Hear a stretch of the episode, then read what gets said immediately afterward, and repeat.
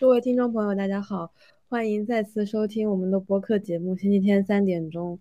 今天是呃二零二二年的一月十五号，我们三个人又凑在一起，但是呃这一次呢，就是我们居然又忘记我们之间已经是有时差的了，然后就发生了一些乌龙。但是今天这一期主要是想来跟大家聊一聊我们三个人之最近生活的一些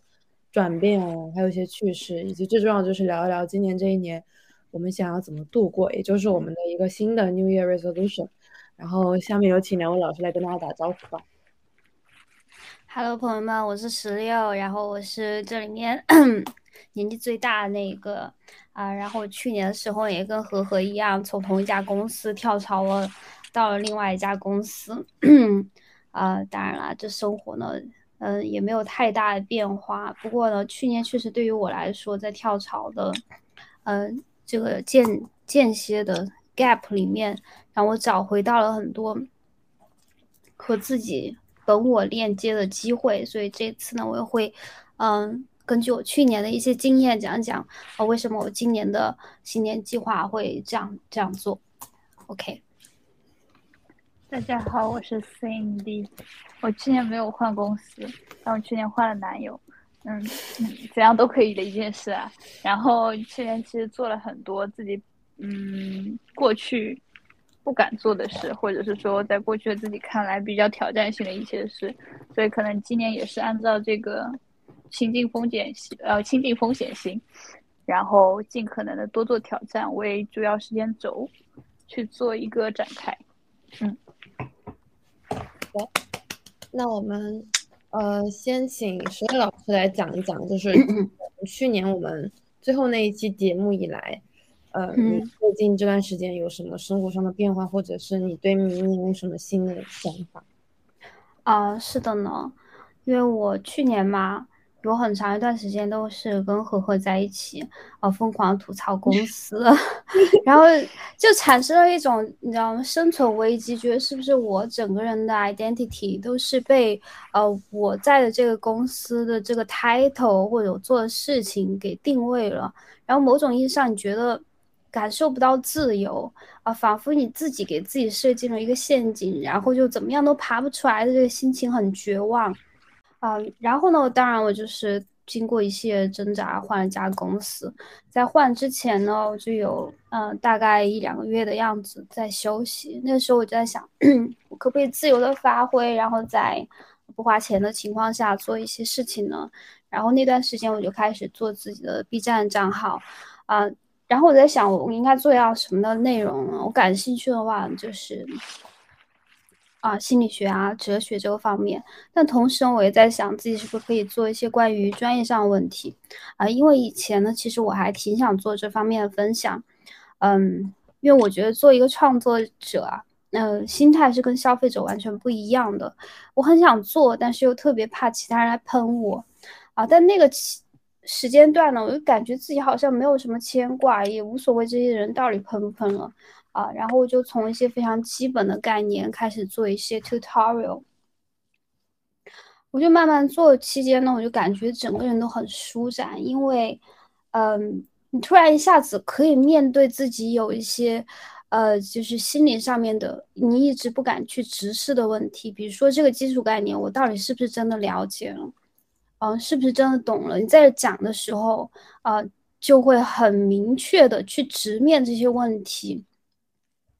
那么就发现自己不停的逃避的时候，你反而会感觉到那种绵绵不绝的痛苦。但当你再去面对它的时候呢，一下子好像这个地平线就扩宽了啊！所以今年的话呢，我也很想继续做这件事情，然后呃，把我其中有一个这个 machine learning from scratch 的系列，也就是 不是调包，而是自己去呃一步一步的写出来呃一个算法过程呢。啊，分享到网上去，这是一个我想做的事情。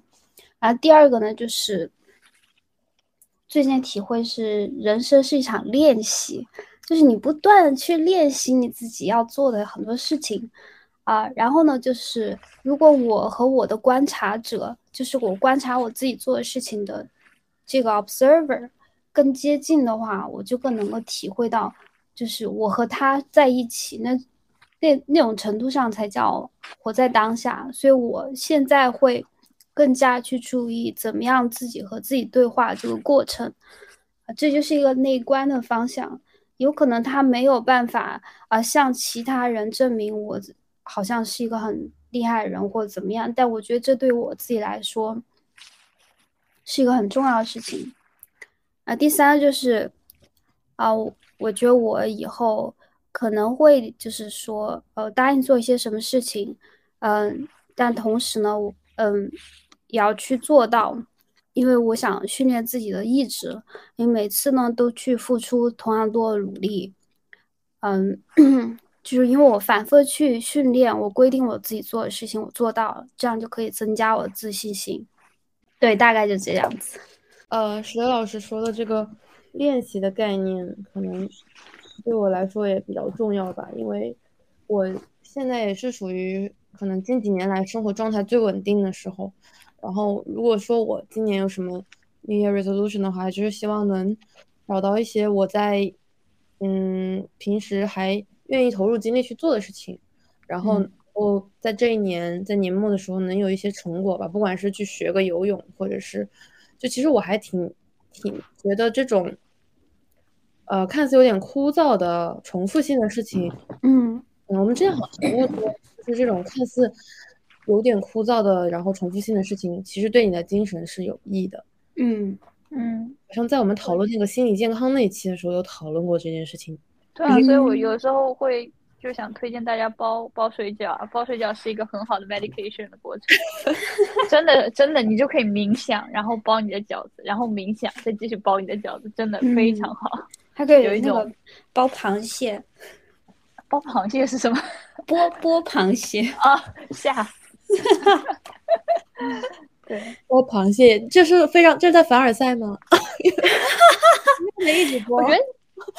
我觉得这很像那个，就是大家会讲的，我忘了这个是禅学还是佛教，就是一个无心的过程嘛。就是你可能到后面，就是你你也不知道你在围着什么转，你只虽然你只在机械的做这个事情而已，但是你从那件事情里面总结出来一个只属于你的结论的那种感觉。嗯嗯，对，我记得去年蛮有意思的。我们坐在一起聊的 New Year Resolution，我们三个人都就是集中，其实到最后都汇总成一个点，就是我们希望能够更加倾听自己内心的声音，然后摆摆开一些就是外部的对自己的要求，然后希望自己能去做一些事情。我觉得 Well done！这今年 至少从我自己来说，哦，对，我们可以先回顾一下，就是去年讲的那个 New Resolution，对自己来说什么？我觉得我去年这一年真的是特别波澜起伏啊，就是对我自己来说，就是我 catch up 下我最近的进展，就是我现在已经呃在新的岗位上工作了，呃，这是第五个月了，就其实时间真的过得很快，嗯，然后我也已经最快速度的转正了，然后得到了一些老老板的首肯，然后。嗯，去年其实找工作有一段非常艰辛的时间，就是七八月的时候吧。嗯，那段时间其实我们录那一期我要回我回国播客的时候，其实我已经就是 break down n 次，然后就已经觉得怎样就老娘就这样了，就是就我也已经已经无所谓了，就觉得那就那就就是一切都顺其自然就好吧。那个时候心态还比较平稳，但是在那段时间之前有一阵子就是觉得自己。所谓的二十四年走过来很标准的那种什么都没做错的人生，但是觉得自己什么也不会，然后也没有办法去，嗯，就是可能一直以来对，嗯，证明自己这件事情有点 addicted，就是就是在那个时间点的时候，你觉得自己好像受受很严重的挫折，然后没有办法去证明自己的时候，就非常受挫。但是冷静下来一想，就是好像这个方向这概念一直以来就是错的嘛。因为，如果你一直都用这种你想要向周围的人或者是一些你对你来说根本不重要的人去证明自己的话，那其实这个人生就过得非常的 random。嗯，我觉得就是，嗯，后来就心态就整个就，我刚刚说的就是，我就是女王，姐就是女王，自信放光吗？对，就是彻底，这真的是一首好歌哎。对对。然后这四个多月工作，呃，我们上一次电话聊天的时候，我还真的是非常蜜月期，但是现在也是蜜月期了，只是我就是最近老板开始交给我一些比较困难的工作，就是比头两两个月的时候啊困难一些的工作嘛，然后就更加理解到自己这份工作其实最困难的地方其实是，呃，想的部分，就是甚至不是沟通，是你要。坐在那儿想的部分，就是因为我们是等于是一个巨大的厂，它和外部的对接外部的一个出口嘛，所以你像是站在那个入海口，然后有无数条河流向你涌来，然后你要把这些事情都想清楚，然后再去对外，就是这其实是一个挺重要的职能吧。然后，嗯，我觉得能让人很迅速的成长，就是因为你可以看到这个产业里面。很多很多的不同 general 的东西，然后你可以跟他们建立联系。但是我说难的部分其实就是你要开始做一些以前我可以说我们旧司的名字吗？以前以前在 P 社，嗯，不能做的那些，比其实也就是变得 senior 的过程吧。我猜就是因为以前你不需要为任何决定负责嘛，你只要把上司决定好了的事情。呃，变现实现就好了。嗯，如果这件事情是错的话，也没有人会向你一个人来向你来问责。但是现在就是，呃，逐渐其实也是我觉得互联网的一个比较好的地方，就是它是完全呃不在意这些职级啊，或者是你的级别，你做的事情就是你做的事情，然后你要为你自己的事情 take credit，然后你也可以 own your credit，所以。我觉得对我来说是蛮有挑战的吧，就是工作起来并不无聊，然后还有一些我们之前讲过的那些，比如说不用穿正装，不用穿高跟鞋，然后同事都 chill 的不行这种，然后特别优秀啊这种，这些都是之前讲过的，我觉得好的地方。然后工作方面大概就是这样的，Cindy 也可以讲讲你的工作。我我其实呃过去这样。最大的感受，我因为我今天生出很多很多感受，然后有时候哦，因为我今天开始用那种像 Mind Map，然后你就可以去记录你的大脑的那个思维树，它是长成什么样子。然后我现在发现说，我后今年总结下来经验就是。很多事情你是不需要做到百分百，你只要做到百分之六十或者是百分之七十五就够了。嗯，但是呢，因为应试教育希望你是一个全 A 的人，所以在这种教育下生长起来，你的概念就是出社会你也会觉得说，我每一科拿到就是拿到全 A，我才可以够得上下一个 position，或者说我才有 promotion。但是事实并不是这样的。嗯，就是。你要从这个思维，就算你知道你没有拿到全 A，但是你从这个思维走出来，在我在我看来是需要一些时间的。然后想到这件事情之后，我开始想的是，是，嗯，工作作为一个谋生的手段来讲的话，难免会有出现挑战的时候，或者是难免会有不顺的时候。其实最。最重要的是你，嗯，的冷却时间，这就跟打游戏一样，你的技能冷却时间要够短，嗯，这样，然后你才可以持续的做一个输出。然后还有一个就是，对，是不是就叫那种事后时间？就你崩溃了之后有多少时间给你重新恢复回来？对对对对对，这个其实是因为有人说这个是玻璃心或者是说钝感力的问题，但在我看来，其实这就是一个。在我的概念比较像是一个冷却时间的概念吧，然后还有一些，嗯，就是你要相信自己的选择是正确的，因为这这个其实有一点，这个有点像心理治疗的部分，就是你的身体有的时候会比你的情绪更敏感，你的身体会觉得不对，想逃，就是他已经感受到这里哪里不对了，所以他才会有想要有这个反抗的过程，所以，嗯。我在想去 打工，我打工快这样几年打工下来，我发现越来越重要的就是，应该是挑战不是坏的事情，然后你不一定要拿到全 A 才能去挑战某一件事情。还有，呃，比较重要的，去年来讲的话，我个人觉得比起改变现状，转念的力量非常重要。就是你要转变那个念头。这其，但这也是李十六老师讲到，这其实是一个练习的过程，就是你怎么看待自己的现状，然后或者说你怎样去过自己的生活，这件事情是在你无法改变大部分的因素下，你可以观察自己。嗯，然后督促自己，或者是说说服自己去做的一件事。嗯，然后如果你一旦掌握这个转念的力量之后，它会在很多方面给你一个正面的反应吧。是，其实我还挺想问问你们，就是因为离我们那一次聊心理健康已经过去一年多了嘛。嗯，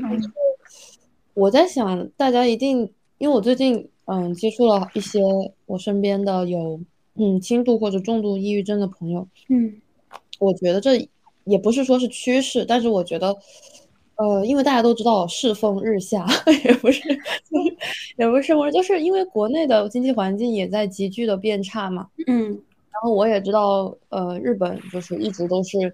有一些。怎么样子的状况，就我觉得这个时代是对大家都很不仁慈的，嗯，就是没有产生新的蛋糕，然后旧的蛋糕。又在呃变得越来越少，然后包括最近互联网国内的互联网开始大规模的裁员呢，我觉得对大家来说一定是非常不好熬过的一个时候。我就想嗯，我们可以非常真诚的谈谈，嗯，嗯，在就是不太好的时候都是怎么度过的呢？不太好的时候，我会分成，嗯，我会考就是。考虑我的精精力管理金字塔这个情况，就最下面就是我的体力上面是不是已经完全透支了？比如说我睡眠不足啊，或者是没有好好吃饭。如果是这个部分的话呢，我就会先去嗯睡觉或者好好吃饭。如果这个部分还没有解决的话，然后再移到上面啊，就是这么一个顺顺序的方式来考虑的。我其实我的我的方法比较简单，我越是人状态不好的时候，我其实会隔绝外部的声音，就是只会跟亲密的朋友聊天，然后就是尽可能的不去听外面声音，就只听自己的声音。然后还有一个就是，嗯，我会其实我是那种状态一不好，然后我就想说要不要去看心理医生啊，去或者去找塔罗牌老师咨询啊，因为因为我我大概对。嗯，我认为是这样的。人状态不好的时候，有一个很明显的，就是你看我，我们三个现在都是可以非常，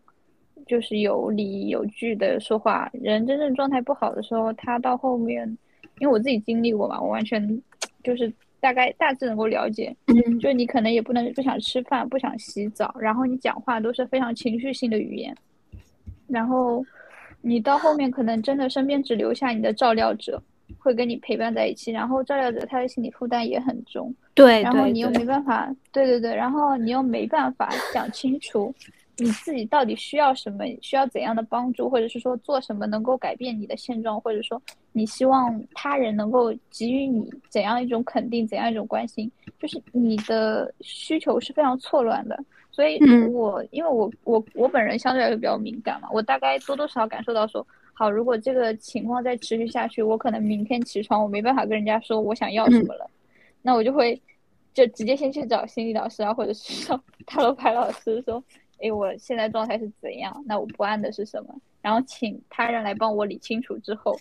然后我再好好的跟我身边的人说，我现在是这个状态，那我不想听太多跟外界有有的没的声音，我需要休息啊，这样对啊，原来如此。学到了，嗯，我我自己的感受是，人是一个真正实心的人是有脆弱的时刻的。对，如果你是一个空心的人，那是另外一件事。就是一个实心的真实的人，他应该有脆弱时刻，然后你的陪伴者或者你的照料者，他应该是有能力去处理这个的，或者说你真正的好朋友，他们当然。呃，我我听说一个建议，就是你不要老是找同一个好朋友诉苦啊，不然他真的会发疯，真的会绝交。对，我没说，我之前就这样找一个，礼拜三找一个，礼拜五找一个，就对，这这种情况比较好。然后你你也不用老是，人越到这种状态，越是希望人家马上回你。你你也不要去追求人家马上要回你啊，或者怎样，这样也会把你的照料者逼疯。啊，真的很容易。对，我我觉得我最近遇到这种呃，不管是轻度还是重度抑郁症朋友的时候，我都蛮不知所措的。就是我很愿意提出帮助，但是可能因为我自己也有一些这种比较灰暗的时刻吧。我觉得我给自己提出来的，嗯，两个方法，就是一个就是呃，就是我们要尽量的做到不戴任何眼镜的去看待自己。周围发生的一切吧，就是 take it as it is。就是我觉得这其实是件很难的事情。就是比如说，呃，我最近也和我的一个很好的朋友苦恼，就是我们都觉得，呃，就是我们没有办法去解决的一个巨大的鸿沟，就是我们理想中的恋爱对象和我们，呃，这 date 的人之间的那个巨大的差距，就是我们不断的反复的去。嗯，觉得好像说我们不适合这个 dating culture，我们干脆不要再 date。但但是就是，哎，我只是举个例子啊，就是你如果在生活当中遇到这种目前看似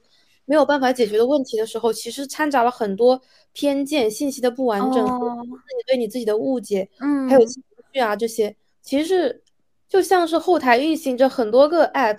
然后。你没有办法做出一个很明显的、很明确的判断。我觉得就是你有时候人需要抽离，就是你可以，呃，暂时把自己就是客观的来看待自己。就我昨天看了一个，呃，我昨天看那个《Fleabag》就伦敦生活里面有一段，就是女主崩溃大哭，然后跟她最好的朋友说：“你能不能现在假装你是我，然后我走进来对你说一些话呢？”然后她朋友就说：“好。”然后她就推门出去，然后进来之后就对着她自己说话，就相当于对着她自己说话。嗯，我觉得那个片段特别好。我觉得就是，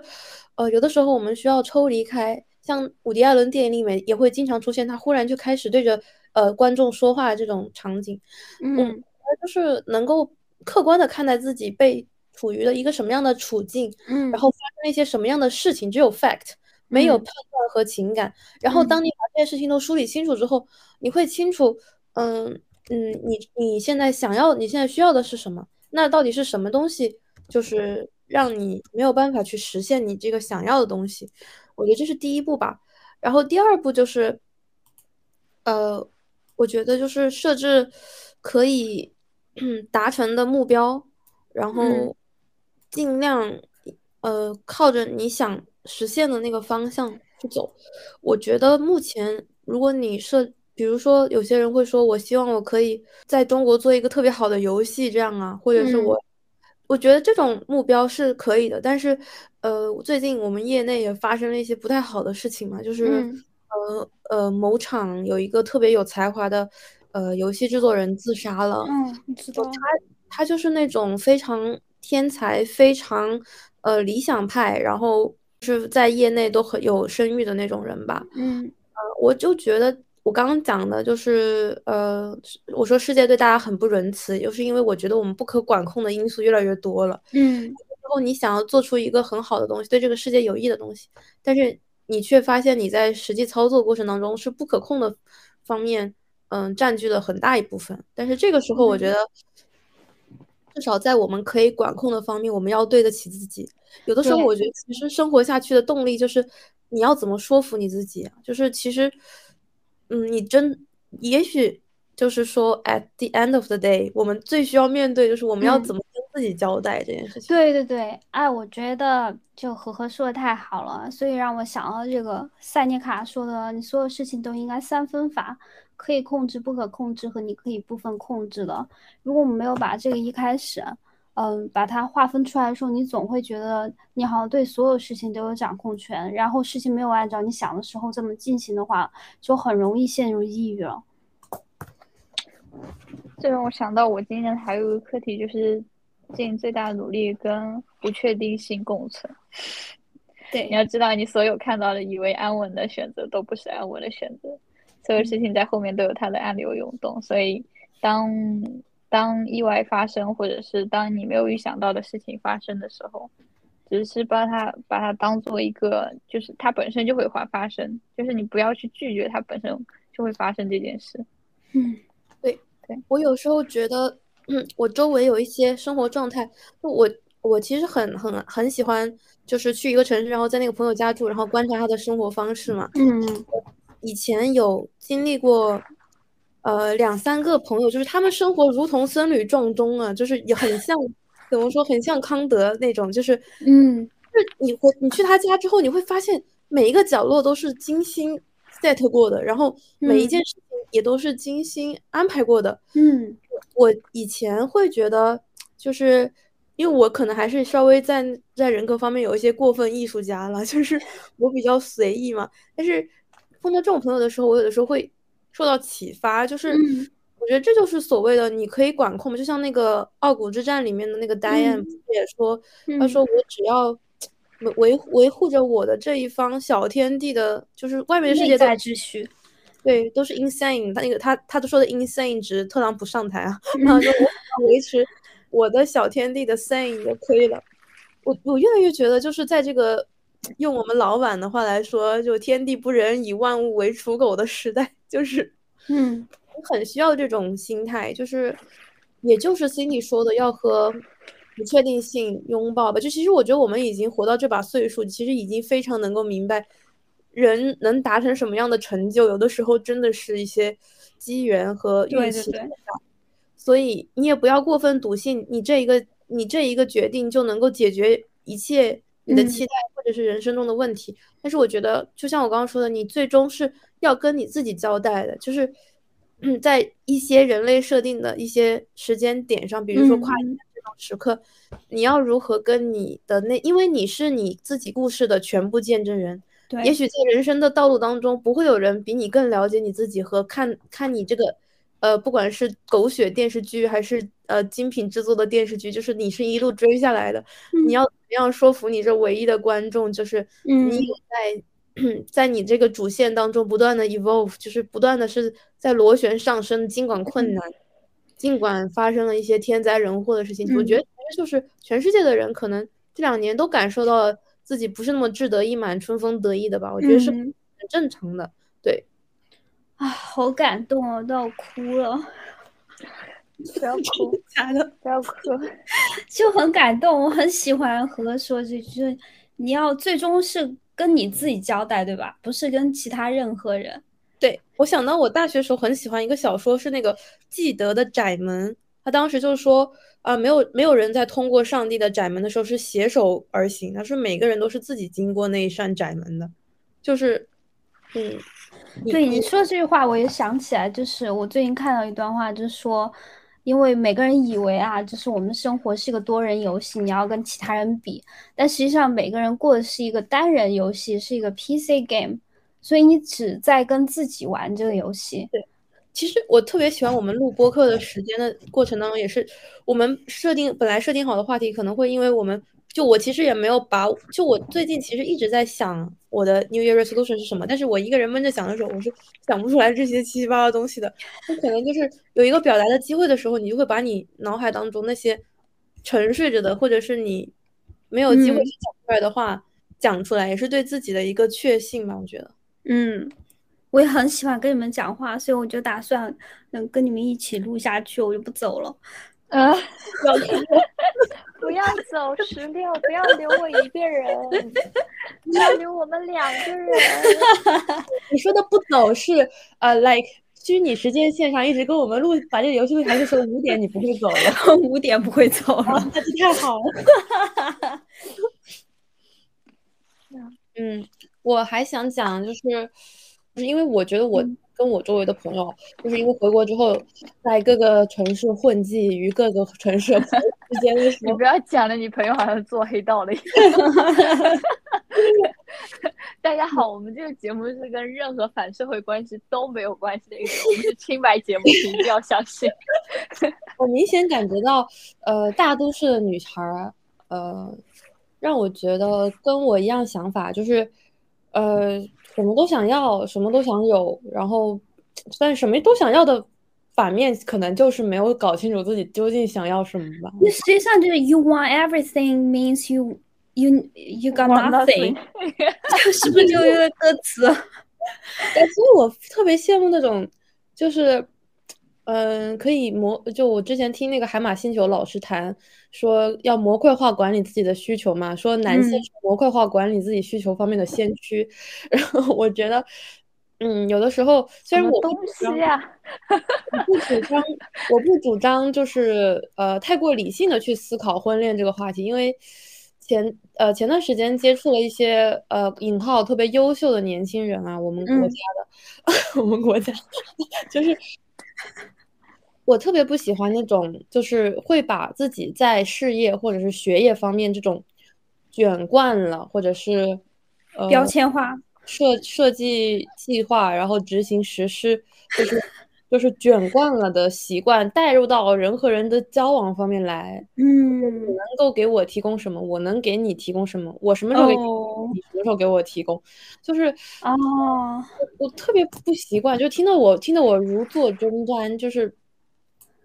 我觉得。有一个特别大的想法，就我想到那个高质量男性的视频啊，对对对，就有那种感觉，就有点，他只是戏谑版的，就 对，可能回国不让我不让我那个开心的风气，就是有一些风气，它就是，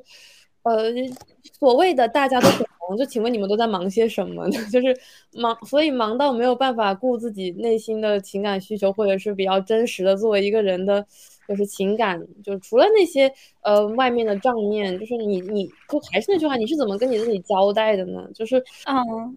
对，我也觉得这个很没有意思哈，互相都是一个资源争夺，我利用你，你利用我，这样最后你就没有办法，你失去人生中最美好的一个部分，它是非常划不算的，对吧？我我其实总结下来最大的原因其实就是缺乏想象力，不知道你对，你就是因为他们已经。在这一套 system 里面，对他已经获得很多东西了，他就想把这个逻辑，他获得了很多东西，所以他也只就他习惯用这一套纲领去执行他的生活了。我觉得，或者是他没有见识过那种真的很很很隽永、很美的感情，或者是人和人之间最真诚的交流和情感的互动，而不是呃。什么房产证的互动吗？房产觉得房产证的互动好好笑。我觉得 Cindy 刚刚说的，就是你说想找一个可以陪伴你的，因为我觉得很美啊。就是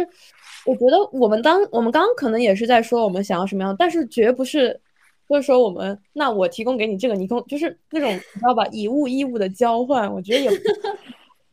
所以，所以如果我跟人家说我想要一个陪伴我的人，人家会问我说：“那你是希望我五点给你打电话，还是九点给你打电话？”这种太具体了。人家可能会说：“嗯，我三十五岁之前都要为了成为总监而努力，那能不能就是把这个需求挪后到我三十五岁之后？这样我三十五岁之后还能够给你买大房子，这样你看行不行呢？”就是这种。Oh my god！那你你可以问他说：“你可以活到总监那个年龄吗？”就是。你怎么说？我最近真的接触了一些，怎么会有这样说？很 toxic，很 toxic，很没有想象力的年轻人，就让人很怀疑，就是他们已经卷卷坏脑子了，就是 没有办法交流的那种感觉。我感觉活成了一种工具人，纯工具人，就是一种配合这个资本主义的，呃，把自己变成一根纯螺丝钉的活法。Pixar 去年那个电影不就是讲这个吗？就讲那个 Soul，然后他就是讲那个基金经理嘛，还是投行的一个人，然后他就就疯魔了，就一直想说哦要追这个 KPI，追那个 KPI，然后就疯魔。然后他们那个电影的主角，然后有一个老头，神秘老头，做 meditation 老头，就把他挖挖出来，然后没想到他把他挖到另一个世界之后，那个人还是疯魔了一样，就一直想说哦我要赚钱，我要追这个 KPI，然后。超级恐怖，因为在这种人眼里，所有人啊都不是人，就是一种资源，知道吗？是一种资源交换。但我觉得好的爱情是给对方力量，对吧？所以你们俩在一起，因为一种共同的热爱走到一起，就是你们互相之之间啊，能够产生更多的能量，而不是就是。对，我觉得石金老师是说的特别好，就是不光要是能量的交换，还有就是你像刚刚经理说的，就是。我觉得需要找一个人 share 你的脆弱，而不是分享你的有多强壮。我 真行，就是也不是这种吧，这种是你对你同事、对你领导的态度啊，对吧？你未来人生的伴侣未必就是你要在他面前还像个产品经理似的，就是 你懂吗？那对，所以我就刚刚说，我就很很在意对方是如何处理自己的负面情感，因为这个时候他不得不要和自己相处一下了。嗯，是啊。我我个人觉得是这样啦，因为嗯，谈恋爱是一回事，结婚是一回事，然后我个人并不觉得，嗯，好的感情会铸成好的婚姻，这两个事情不是绝对的，一个是合约行为，一个是。你本身的一个情感需要，对对。那你知道这件事之后，其实你在谈恋爱的阶段就开始想，你的资源兑换这件事是没有多大意义的。就是你如果只是想要资源兑换的话，你并不需要谈恋爱来完成这一步，你可以找更有效率的方式。对我，我只能说，刚刚我们讲到的那样子的样本，它非常适合去结婚，或者是它很适合这个婚姻制度，就是因为，嗯，它可能会避害嘛，或者他会就是。他是就像签合同一样的，就是就像那个公司并购的流程。对对对，哎，你说，那你其实可以找更有效率的方法。你谈恋爱，谈恋爱很麻烦的。我就觉得大家何必再剥夺自己一项就与生俱来作为人与生俱来的享受的资格呢？就是我觉得本来情感，不管任何情感关系，不管是友情还是爱情，都是应该给你的生活和生命就是带来带来一些。就是怎么说那个让你的生命变得更丰富。对，英文里面有一个词，不知道你知道那种 silver lining，就是描述那个云旁边有金边的那种。嗯，就是你要去追求一些你人生当中的 silver lining。我觉得其实情感关系和人的关系就像是，嗯，如果说我们没有办法对这个时代负责，对自己负责，就是我们只能跟自己交代的话，那那你在这个旅途当中遇到的这些人和你铸造起来的这些人际关系，一定是给你带来，嗯，就是。愉悦和快欣喜最多的部分，我觉得我们在这样一个就是这么不确定的时代和这么悲剧性的，就是一些全部都在 survival mode 里面的人，对，全部都在 survival mode 的时候，我们为什么不能还是就我们为什么还要用那种就是呃弱肉强食和签合同、企业并购的心态来决定我们的人际关系？我觉得就是这方面对自己诚实，就是承认自己内心的。就当然，我觉得那样的人他可能。他并不是像他所说的那么强壮吧？他可能只是觉得这是一个思路。但是我觉得大家对自己诚实一点的话，就是去面对自己内心想要和别人产生连结，想要和对方，嗯，呃，有一些嗯情感或者是力量的共有，我觉得特别重要吧。我觉得对，就是何何说缺乏想象力，觉得只有这一条路可以走，然后没有觉得他可以释放自己的灵魂，获得真正的自由。对，我觉得说，我我说到缺乏想象力这一点，就是我觉得，呃，在海边看日落或者任何事情吧，你被深，我觉得人如果被他深深的打动过，就是除他以外的任何事情深深的打动过，他就不太可能做到像刚刚那样用一个完全产品经理的思路来设计他的人生和他对其他人的情感。就是，嗯，我有的时候会觉得，也许是因为这个人还从来都没有被打动过，就是这个打动可能是。他没有和自己单独相处过，或者说他很害怕这样子做和自己单独相处。对，我觉得这个经历可能是作为一个呃留学生也好，或者是在国外工作的人，可能 比较多的一个经验，就是因为我们大多大部分时候还是还在跟自己相处嘛。就嗯嗯，虽然你 alone 的时候，并不代表你就跟自己相处了，但是这个机会会变大，就是因为一个人的时候变多了，你就会去就是思考很多你自己身上的事情啊、问题啊，就是。我觉得这个经验还是很重要的，就是你你经历和体会的事情多了，或者你情感能力丰富起来了之后，嗯，还有你知道我想到一个什么吗？就你说的这种，就是什么什么事情啊，都是价值交换这种想法本身，它是一个线性结构的。我不是搞这个 machine learning 的嘛？实际上我知道这个优化呀，不是线性的。就如果你无法理解这种非线性的，有的时候你必须要从头开一局。或者是你要走一些回头路，才能够最后达到你最终的目的，他就没有办法理解人生。实际上，他用的就是一个非线性的结构，而非这种线 waterfall 跟跟那个吧，我想不起来了。另外一个啊，就是那种啊，gradient descent，就是你在优化是往下面走的时候。对对对。对，我觉得他们就是，我觉得蛇导说的这个，就是在科学层面上给我们提供了一些论据。我觉得这套逻辑本身是有漏洞的。为什么呢？因为你的这个目标和你想要达到这个 status，在不同的时间点上，它都是不断不断的变化的，所以你没有办法达到那个你理想中的那个点。有可能啊，你觉得你达到了，但回头一看，你的目标又被更新了，对吧？所以我其实觉得我们本。早可以爱上我们现在的生活，只是你一直都觉得我一定要达到某一个节点，我才可以。是不是？我就说转念是最大的力量，大家。对，转念是很大的力量。但是我也是像我刚刚讲，就今年这一年想做的事情里面，我觉得，嗯，我想更关注自己的，还是回到身心健康这一块吧。就其实。就有的时候啊，就还挺感慨的，是爸妈会每次在你出门的时候都会说，那照顾好自己啊，就是这就非常的陈腔滥调和啊，我都这么大人了，能不照顾好自己吗？其实很难，就是真的。你说我我纵眼我周围的有有几个年轻人，三十岁以下的年轻人都把自己照顾特别好的，我觉得，但是 我觉得照顾好自己就是呃，一定要就怎么说呢？如果说我们把人当成一个。就他的灵感和他能量能够迸发出来，那个最好的状态就达到了一个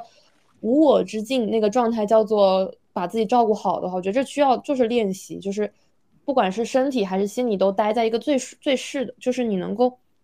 把你目前的事情做得最好的那个程度吧。我觉得